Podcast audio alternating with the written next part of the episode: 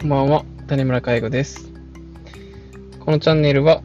介護をなりわいとする介護職が放送するチャンネルとなっております。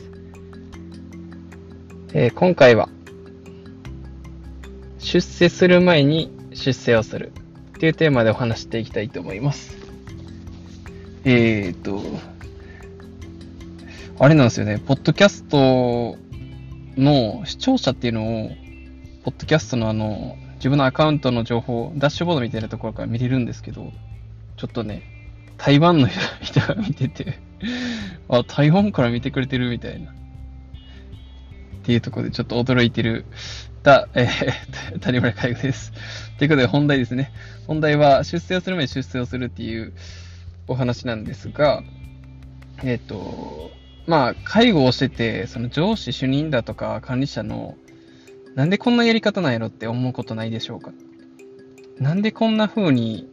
考えるんかなって、もっとこうしたらいいのにってめちゃくちゃ、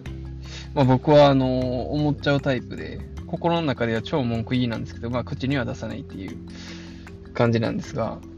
やっぱりね、なんか、こう、部下、自分が下っ端っていうか一般であれば主任のことが、のやり方がもっとこうしたらいいのにってめちゃくちゃ思うし、で、主任になったら主任になったり、管理者にやの、このやり方はどうなんやろみたいな。この判断ってあどうなんかなってめちゃくちゃ思うことがあります。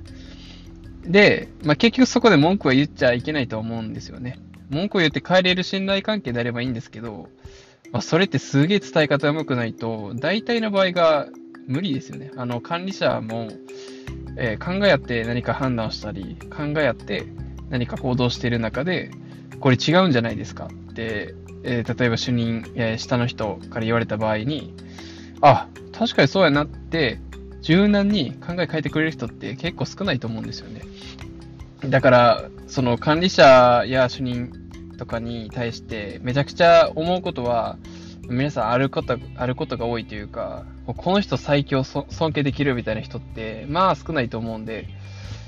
えー、まあ結構その不満を募らせている方も多いんじゃないかなと思うんですよね。で、その中で、まあ文句言っちゃいけないっていう話なんですけど、じゃあどうしたらいいかっていうと、もう結局は自分が主任になった時にそれをしないでおこうっていう、まあ反面教師にしておく。で、さっさと出世して、さっさと、えー、自分が主任やったらあんなこと絶対しやんのにっていうことを実践しちゃった方がいいと思うんですよ。なので、初めはもう5に入っては5に従いで、その管理者の、管理者の方針、管理者のやることに対して、まあ、多少文句があっても言わなくて、言わない方がいいと。で、もうさっさとそれよりも出世して管理者になったら、なったら自分のやり方、自分やったら絶対こんなことしやんのにって思うことをしないでおけばいいし、こうした方がいいっていうことを管理者になってからしたらいいと思うんですよ。僕は、えっと、ずっとそのタイプですね。だから、まあ、今で言えば社長のやり方に対して絶対何も言わないし、えー、もしめちゃくちゃ思ったとしても、もうそれは社長の判断であって、まあ自分の、ね、最悪、まあ言い方は悪いですけど自分の責任じゃないし、まあ自分の伝えたい思いは言った上で、最終そういう判断をか、まあ、社長がされるんなら、もうそれは社長の判断であり、僕の責任持てる範囲ではないと思うわけで、なので、そこはあんまり文句言わないというふうにしてます。これ、えっと、社長に聞かれたあれですけど、まあ、ほんとそうなんですよね。あの、自分の思いやり方でやれるっていうのは自分が社長になってからだと思うんで、まあ、それまでの間は、あの、まあ、自分の思いっていうのは伝えながらも、でも最終的にその、社長の決めたこと、上の上司のこと、上司が決めたことに文句をブイブイ言いながら、えー、悶々としながらやるっていうのは、極力、えー、なんでしょうね、表に出さないようにしてます。で、何よりも早く出世する方が早いと思うんですけど、じゃあどうすれば出世すればいいのか。じゃあどうすれば出世できるのかですね。っていうところについて、まあ僕なりの方法論ですね。をちょっと紹介できればなと思います。まあ僕は実際この方法で、えー、一般から主任、主任から管理者、管理者兼務グループ長なんていう風に上がっていったのですが、まあこれは自分の力のおかげっていう風には言わ、思ってないです。あの、初めに言っときますけど。ただ、まあ一つその時に、えー、まあ、これがなかったらそうなれてなかったっていうのも思うんですが、まあ、結果的にはその評価者、評価してくれる人がいてたから、まあ、今のその自分が、まあ、ある程度出世できたっていうところはあるので、まあ、評価者はすごく大事ながらも、まあ、その中でも皆さんにその出世して、早く自分スタイルの、あのまあ、やり方っていうのをあの、できるように、早く出世できる方法として紹介できればなと思うんですけど、これがタイトルの通り、テーマの通り、出世する前に出世するっていうのを実践していくことですね。これはどういうことかというと、主任になる前に主任の仕事をするってことですね。管理者になる前に管理者の仕事をするっていう。だからもう主任になる前から主任だよねって言われるのが一番ベストです。あ、あの、A さんは主任よりも主任っぽいよねって言われるのが一番ベスト。これがもうまさしく狙い通りってやつで、A さんは社長になる前から社長だよねみたいな。